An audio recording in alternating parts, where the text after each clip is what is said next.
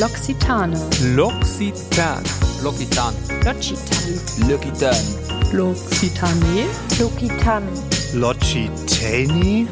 Losgepflegt, der Beauty-Podcast von L'Occitane mit Anja. Und Julia. Hallo und herzlich willkommen zurück bei Losgepflegt. Und Julia und ich sind heute schon ganz aufgeregt. Wir haben nämlich eine sehr besondere Folge für dich vorbereitet. Unsere allererste ZuhörerInnen-Folge. Denn wir haben dir die Möglichkeit gegeben, uns in unseren sozialen Netzwerken Fragen zu schicken zum Thema trockene Haut und Shea-Butter. Und heute werden Julia und ich unser allerbestes geben, dir ganz konkrete Infos und Tipps zu diesen beiden Themen zu geben. Denn gerade jetzt aktuell bei den kalten Temperaturen wird die Haut natürlich stärker beansprucht. Warum das so ist und mit welchen Inhaltsstoffen du dich am besten schützen kannst, das erfährst du in der heutigen Spezialfolge. In einer unserer ersten Folgen macht Anja einen Hauttypentest mit mir. Sie schaut sich also meine Haut an und stellt mir Fragen. Und wenn du dir diese Folge schon einmal angehört hast, dann weißt du auch, wie du deinen eigenen Hauttyp bestimmen kannst. Wenn du sie also noch nicht angehört hast, hör super gerne einfach mal rein und bestimme anhand weniger Fragen und Merkmale ganz einfach deinen eigenen Hauttyp. Ich verrate dir an dieser Stelle schon mal so viel. Trockene Haut habe ich persönlich zwar nicht, aber heute wollen wir ja auch dir helfen, deine trockene Haut optimal zu pflegen. Und Anja, damit würde ich sagen, starten wir einfach mal mit unserer Fragerunde. Sehr gerne. Ich bin bereit. Sehr gut, weil Anja wird nämlich heute wieder ausgequetscht als äh, Hautpflegeexpertin. Und vielleicht kannst du uns mal so zur ersten Orientierung die eigentlichen Merkmale von trockener Haut einmal mit auf den Weg geben. Sehr gerne. Also als allererstes vielleicht mal, ist es tatsächlich so, dass trockene Haut der häufigste Hauttyp weltweit ist. Also die Chancen, dass du, der oder die da gerade zuhört, auch trockene Haut hat, sind zumindest rein statistisch gesehen relativ groß. Und eine wirklich trockene Haut, also die, der sowohl Wasser als auch Fett fehlt, erkennst du in erster Linie an einem unangenehmen Spannungsgefühl. Ne? Das ist dieses Gefühl, die Haut ist irgendwie plötzlich zu eng geworden für den Körper. Sehr unangenehm, ähm, vor allem auch nach der Reinigung. Und dieses Spannungsgefühl hält auch noch eine ganze Zeit nach dem Reinigen an. Also geht nicht nach zwei, drei Minuten gleich wieder weg. Und meist ist die trockene Haut auch so feinporig, dass man eigentlich fast gar keine Porung erkennen kann. Das klingt zwar jetzt erstmal sehr verführerisch, Ich wollte gerade sagen. nach dem, was wir uns alle wünschen Ja. würden, aber ist eben kein gutes Zeichen. Und dadurch, dass sie auch praktisch gar keinen Glanz hat, wirkt sie oftmals so ein bisschen fahl und leblos. Und wenn es richtig blöd läuft, dann schuppt sie sich sogar. Das sind so die wichtigsten Merkmale. Okay, also vielleicht haben wir heute den einen oder anderen Tipp für dich, wie du dem so ein bisschen entkommen kannst. Ja, Fangen wir doch einfach mal direkt mit den ersten Fragen aus unserer L'Occitane-Community an.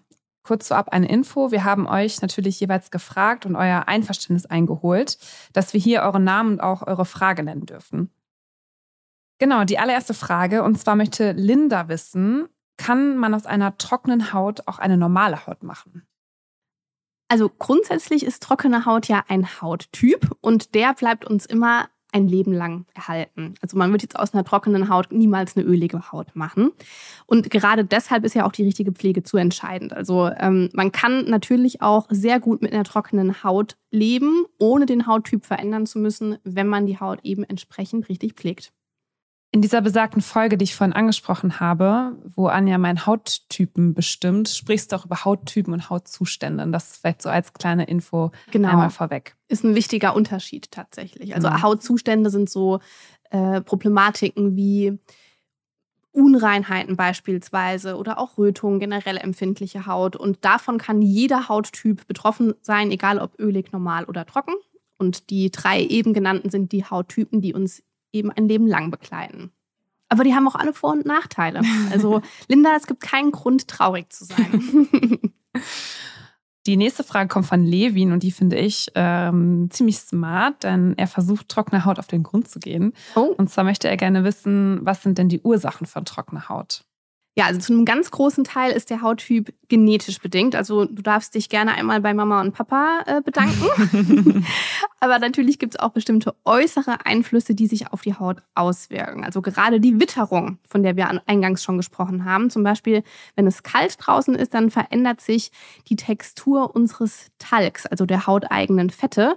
Man kann das vergleichen mit Butter oder auch Olivenöl, man die in den Kühlschrank packt, dann verändert sich da ja Ah, auch die spannend. Konsistenz. Mhm. Das heißt, unser Talg ist dann nicht mehr so, ähm, ja, so flüssig, nicht mehr so kleidfähig, nicht mehr ganz so geschmeidig und kann die Hautoberfläche dadurch eben auch weniger gut versorgen. Und auch trockene Luft, zum Beispiel von Heizungen, aber im Sommer auch von Klimaanlagen beispielsweise, wirken sich negativ aus, ähm, weil die Haut speist sich eben aus unserem tiefen Bindegewebe. Und wenn da nicht mehr so viel zu holen ist, zum Beispiel auch wenn man zu wenig Flüssigkeit zu sich nimmt, wenn ihr nicht genug trinkt den Tag über, auch dann wird die Haut eben besonders trocken. Und ich sage auch immer wieder gerne, es muss gar nicht unbedingt äh, geschmacklos sein, es muss nicht nur Wasser sein. Wenn es dir leichter fällt, viel zu trinken mit einem kleinen Schluck Obstsaft drin, dann ist es auch völlig in Ordnung. Und Obst und Gemüse, die ja auch sehr viel Flüssigkeit Mhm. enthalten, muss man auch nicht unbedingt essen. Also ich weiß nicht, wie es dir geht, aber ich bin keine große Gemüseesserin. Ich pack das dann einfach in den Mixer und mache einen Smoothie draus. Dann geht's auch. Ja, das stimmt. Also was ich immer super gerne esse, sind Tomaten. Das ist, glaube ich, so, wo super viel Flüssigkeit natürlich dann direkt. Das aber einfach- stimmt. einfach eine kurz so snackt zwischendurch. One tomato a day keeps the dry skin away oder so. Äh, Anja dürfte gerne zitieren in Zukunft. Also alle Einladungen für den nächsten Poetry Slam bitte an äh, L'Occitane. Kommen wir zur nächsten Frage. Und zwar möchte Eileen gerne von uns oder speziell von dir wissen, Anja. Mhm. Wenn man trockene Haut im Gesicht hat, hat man sie dann auch automatisch auf dem ganzen Körper? Mhm, Also tendenziell würde ich sagen, gerade wenn wir von trockener Haut sprechen, eher ja.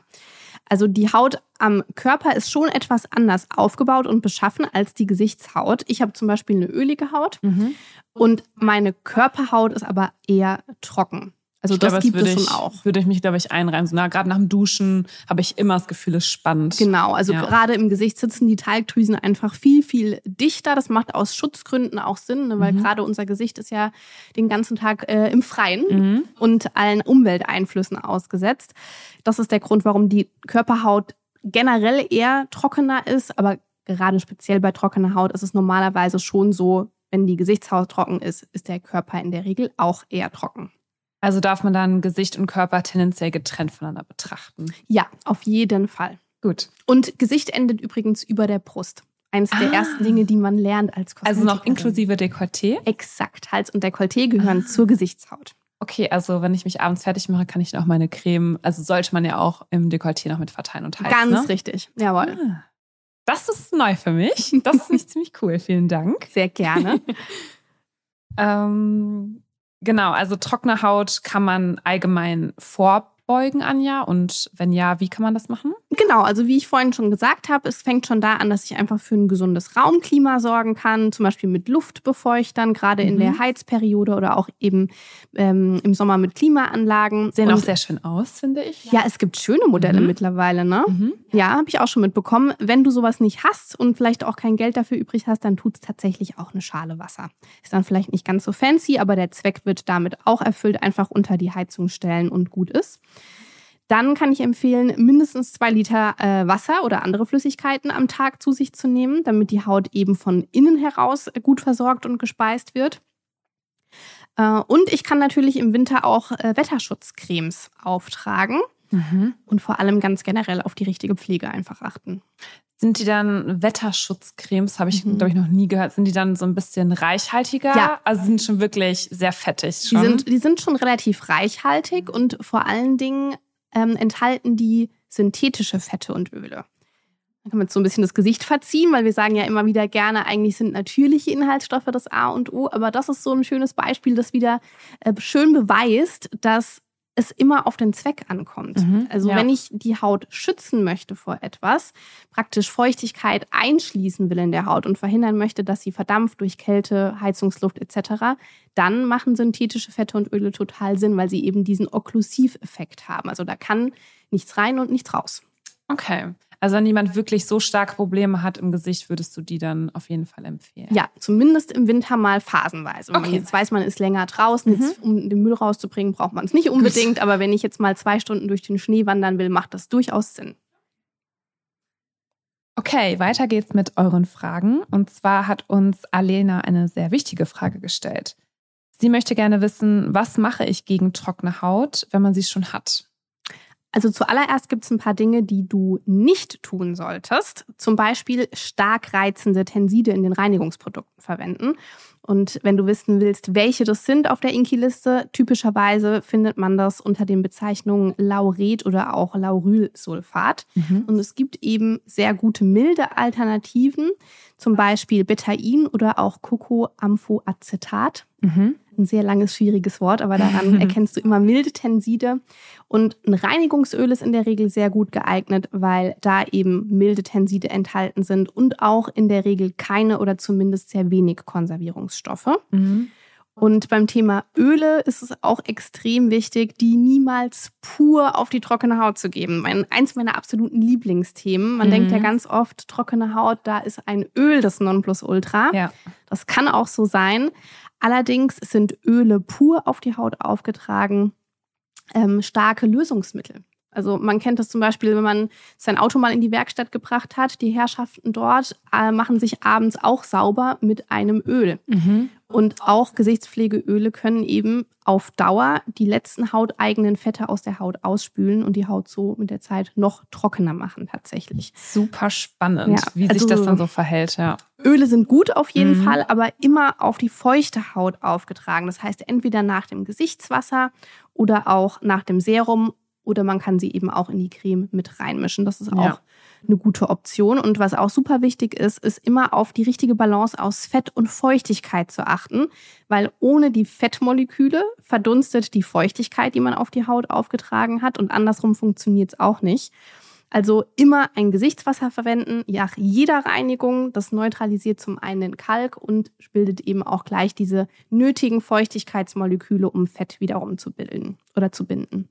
Also diesen Tipp, äh, das Öl einfach in die Creme zu mischen, so spart man sich ja auch unter anderem auch einfach einen Pflegestep, kann man ja sagen. Dass man es einfach in die Creme mischt, ist ein goldwerter Tipp von dir. Also den, mache, den nehme ich auch wirklich jeden Abend mit in meine Pflegeroutine. Ja, Es gibt so ein paar Dinge, die ich nach meinem Ableben gerne mal auf meinem Grabstein lesen würde. Dazu gehört Peelen, immer Gesichtswasser verwenden und Öl niemals pur auf die Haut auftragen. Wir wissen Bescheid für die Es Zukunft. ist ja wichtig, was man so hinterlässt auf diesem Erdball. Okay, weiter geht's. Denn Mhm. wir haben noch ein paar Fragen und wir preschen einfach weiter voran. Auf, los geht's los. Und zwar würde gerne Sarah wissen, welche Inhaltsstoffe kannst du bei trockener Haut besonders empfehlen? Also einer, den wir ja auch schon in der Begrüßung so ein bisschen angeteasert haben, der sich seit Jahrhunderten tatsächlich schon bewährt hat, ist die Shea-Butter.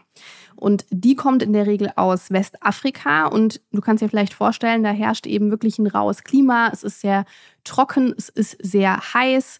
Es ist immer ein Wind tatsächlich dort, also ganz tolle Voraussetzungen für eine sehr raue und auch trockene Haut.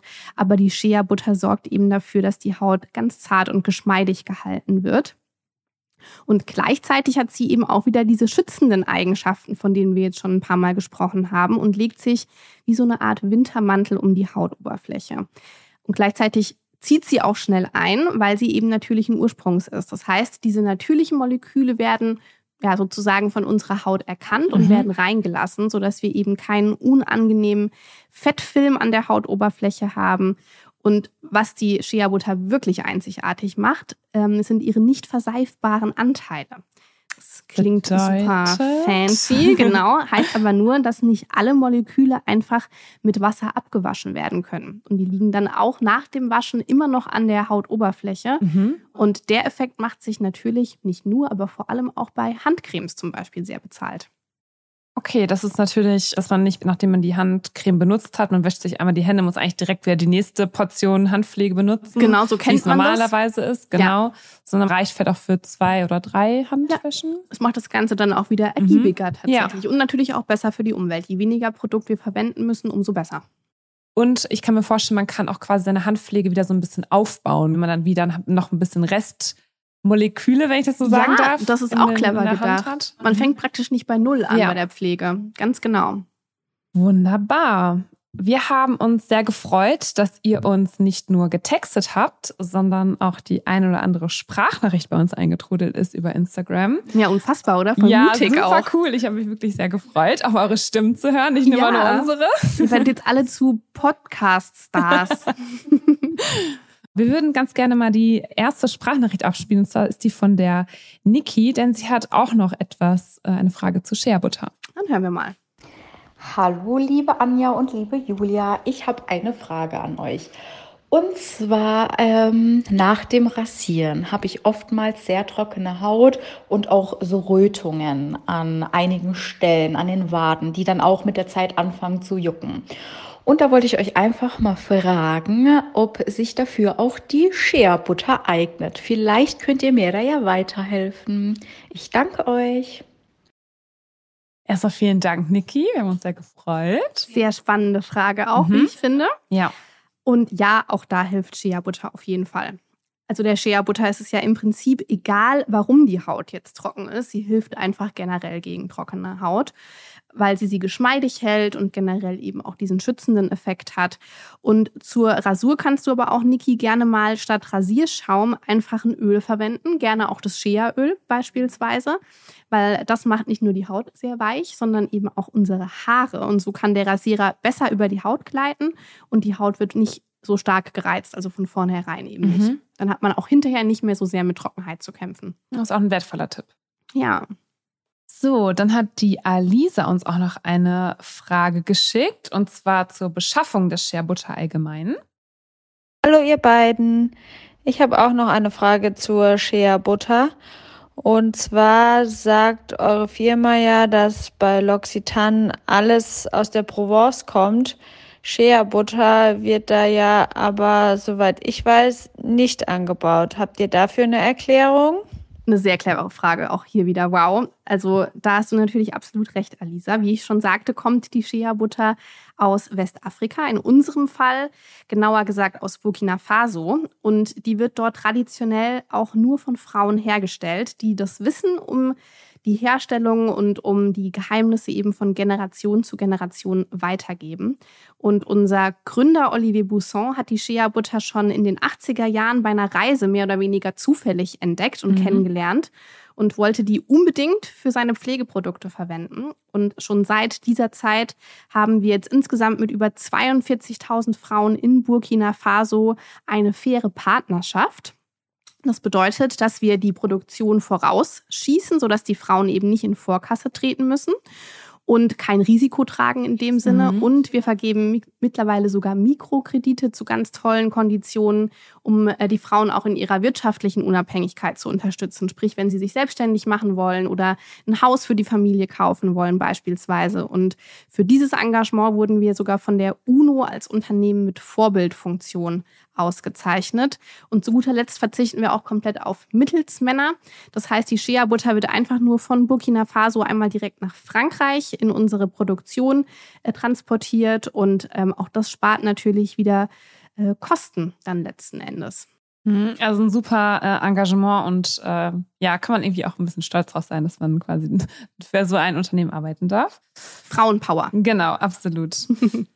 Wir gehen weiter zur nächsten Frage und zwar würde Camila gerne noch von uns wissen oder von dir, Anja, ob sie Shea Butter auch für die Gesichtspflege verwenden kann, also nicht nur für die Körperpflege. Okay, hören wir mal. Hallo, hier ist Camila aus dem schönen Heidelberg. Meine Frage zur Shea-Butter wäre, kann man Shea-Butter nicht nur für den Körper, sondern vor allem bei trockener Haut auch fürs Gesicht nutzen? Mhm. Also grundsätzlich auf jeden Fall ja. Also Shea-Butter eignet sich tatsächlich für die Pflege von Kopf bis Fuß. Als Öl könnte man es sogar für die Haare verwenden und man kann sie auf jeden Fall auch für die Gesichtspflege verwenden. Allerdings habe ich ja schon gesagt, es ist wirklich wichtig, dass man gerade bei der Gesichtspflege immer auf die richtige Balance von Fett und Feuchtigkeit achtet. Also ich würde sie jetzt pur nicht unbedingt im ganzen Gesicht verwenden. Vielleicht, wenn man mal irgendwo eine ganz trockene, raue Stelle hat, warum auch immer, aber nicht im ganzen Gesicht. Ich würde dann eher gucken, dass ich Formulierungen verwende, in denen die Shea-Butter in Kombination mit feuchtigkeitsspendenden Inhaltsstoffen enthalten ist. Zum Beispiel Hyaluronsäure würde da gut Mhm. gehen. Niacinamide könnte ich mir auch vorstellen und natürlich auch Glycerin. Also Mhm. auch Glycerin ist ein ganz, ganz toller Inhaltsstoff, immer wieder so ein bisschen äh, unterschätzt, würde ich mal sagen. Er hat nämlich so eine Art Tresorwirkung für Feuchtigkeit und sorgt dafür, dass die Feuchtigkeit, die wir durch die Shea-Butter gespendet haben, dann eben auch in der Haut bleibt und gebunden wird. Vielen Dank, liebe Anja, für diese vielen echt richtig coolen Tipps und wirklich hilfreichen Infos. Also ich habe auch wirklich sehr viel gelernt. Es hat Spaß gemacht. Ja, vielen Dank vor allem für eure Fragen. Wirklich gute Fragen. Wir machen uns mir sehr gerne Gedanken zu den Themen. Und daher ist es immer noch schöner, nochmal ein bisschen Input von außen zu bekommen Ja. und euch auch so wirklich dann die Fragen zu beantworten, die ihr habt. Also auch in Zukunft schickt uns gerne eure Fragen oder sagt uns auch gerne mal Bescheid, wenn ihr mal gerne eine Folge zu einem ganz bestimmten Hautproblem hören würdet. Schreibt uns also sehr gerne unter unseren Instagram-Post von dieser Folge eine private Nachricht oder auch wie immer gerne eine E-Mail an losgepflegt.loxitan.com. Die Accounts, unter anderem auch von Instagram, loxitan.de und von Facebook und alle anderen Adressen verlinken wir euch wie immer in unseren Shownotes. An dieser Stelle sagen wir nochmal ganz herzliches Dank an euch da draußen fürs Zuhören. Vielen lieben Dank. Wir sagen bis zum nächsten Mal bei Losgepflegt. Ciao. Ciao.